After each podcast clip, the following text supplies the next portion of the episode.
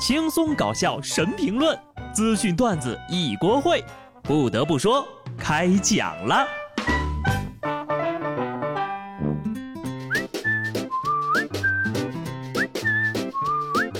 Hello，听众朋友们，大家好，这里是有趣的。不得不说，我是机智的小布。有人说呀，带孩子就像玩游戏升级。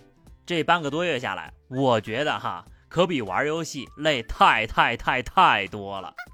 咱们玩游戏要么干要么氪，带孩子呀是又干又氪，还不能退坑。人送绰号四脚吞金兽，每天都在买买买。不过还好啊，这赶上了京东六幺八年终大促，可以省大钱了。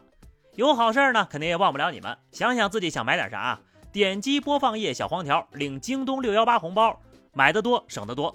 错过这回，再等一年哈。当我做了父母之后呢，就总想给孩子最好的。其实除了物质上的富足，思想道德上的培养也是很重要的。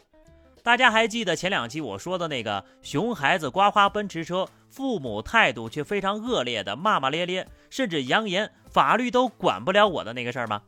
当时呀，我说的是必须蹲一个爽文后续，否则这口恶气实在咽不下去。这不，后续就来了。孩子的父母出面向车主道歉，母亲当场向车主赔偿一万元。他们还表示自己呢已经批评了孩子，并且让孩子通过音频向车主也表达了歉意。今日爽文呐，我还以为法律真的约束不了你呢。赔钱事小，是否真的教育了孩子才是重要的。这要不是好好管一下呀。以后他指不定还会给你划上几个车标上有牛啊、马呀，前面有个 M 呀，有个小天使之类的车回来，那时候可就精彩多了呀。正所谓善恶到头终有报，干了坏事啊，肯定是要负责任的。去年江苏常熟的王女士遭遇了网络诈骗，损失了二十二万。报警之后呢，这王女士越想越不甘心，她就继续和骗子在网上聊天。一开始人骗子也不搭理她。他只能不断的套近乎，假装欣赏人家，甚至网恋起来。在网恋八个月之后，骗子从东南亚赶回国，想和王女士奔现。一到常熟，就被王女士带的民警抓住了。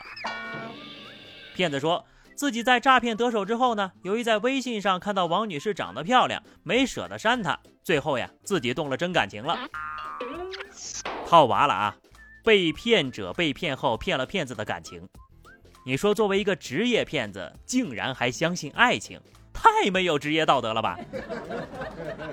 骗了人家二十多万，最后还想来个人财双收，想的也太美了点吧？还是小看了人类的智慧呀！你敢骗我的钱，我不但要骗回来，还要让你搭上感情。今天我就是钮祜禄王，看透了爱情，女人就是无敌的。上期节目就说过了，不要得罪女人，对自己下手呀都一点不含糊。你们听说过精灵耳朵吗？继小腿阻断术之后呀，精灵耳整形又不知道被哪阵妖风给吹来了。有人居然通过手术植入软骨，或者是打玻尿酸填充的方式，让自己的耳朵变得更大更立体，就像影视剧中的精灵的耳朵一样。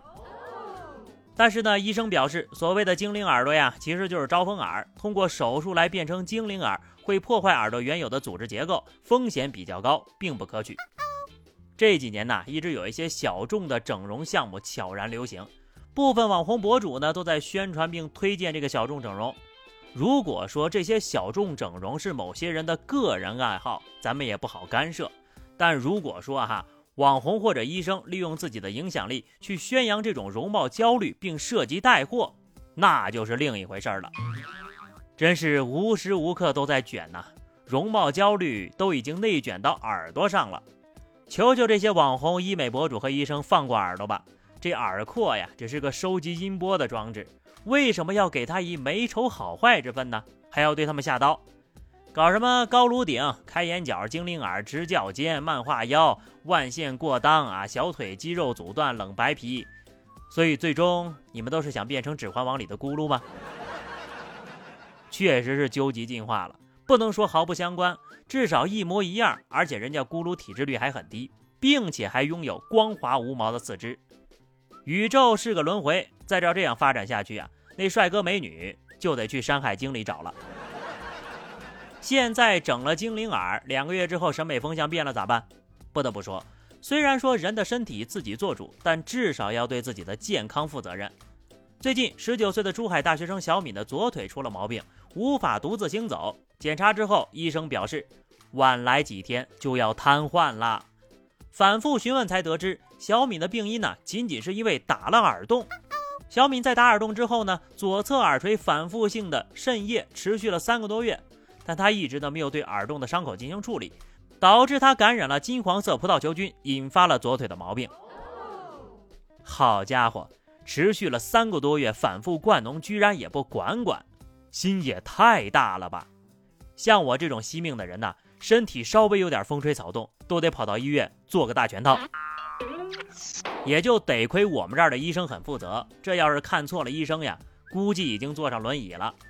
奥地利媒体报道，一家诊所发布了声明：一名八十二的老年患者因为患有多种疾病前往诊所诊断，经检查呀，该患者的旧疾影响了左腿的活动，医生决定为他进行截肢手术。由于工作人员为被截肢左腿进行标记的时候出了差错，导致医生截成了右腿。诊所第二天为患者换绷带的时候，才发现了这个失误。诊所的工作人员表示。一位患者提供了心理援助，马上进行另一次手术，再把左腿给截了。我有一个好消息和一个坏消息要告诉你。坏消息是我们做手术的时候截肢截错了，本来应该截你的左腿，我们截成了右腿。好消息是什么呢？我们误诊了，你的左腿根本没有长瘤子。截一送一，得亏人类就俩腿，看病的要是个蜈蚣。还不把你们给忙坏了呀！我发现最近呢，这些外面的魔幻事儿还挺多的。印度一个三十七岁的男子被雷击之后呀，他的家人把他埋在牛粪的坑里数小时，希望通过这种方式呢让男子复活。埋葬多时并无反应，之后呢就把男的送到了医院，但医生表示他早已经死亡了。看到这遍地的牛粪，我着实是绷不住了。这个国家还是一如既往的魔幻。被雷劈了，第一时间就应该送到医院呐！埋到牛粪里干嘛呀？你当它是鲜花吗？啊，不是，你埋到哪儿都不管用呀！这又不是秽土转生。比起喝牛尿、泡牛粪能治病，接下来说的这个呀，还算正常一点。印度中央邦警方用蛙跳来惩罚违反疫情封锁政策的人们。警方说了。在当地实施封锁的时候呢，这些人还在参加婚礼呢。警方最后把他们围住，并让他们做蛙跳，作为违反封锁禁令的惩罚。惩罚这个想法是好的，但是这种集体运动也算聚集吧。而且啊，罚做蛙跳还增加了呼吸的频次。这么一想的话，就算你们拿个警棍打他，也似乎不是很安全呐，阿 Sir。说到疫情，最近我国台湾省的确诊人数增加了啊，形势不容乐观。台湾新北一男子在超市复印资料的时候呢，没有戴好口罩，店员好心提醒他，他心生不满，跑到超市门口反复横跳，边跳边喊：“我又进来了，我又出去了，打我呀，笨蛋！”然后这个男的就被警方带走了。正所谓求锤得锤，从来没有听说过这种要求。你以为自己在模仿《九品芝麻官》里的方唐镜吗？感谢法律社会把你救了吧。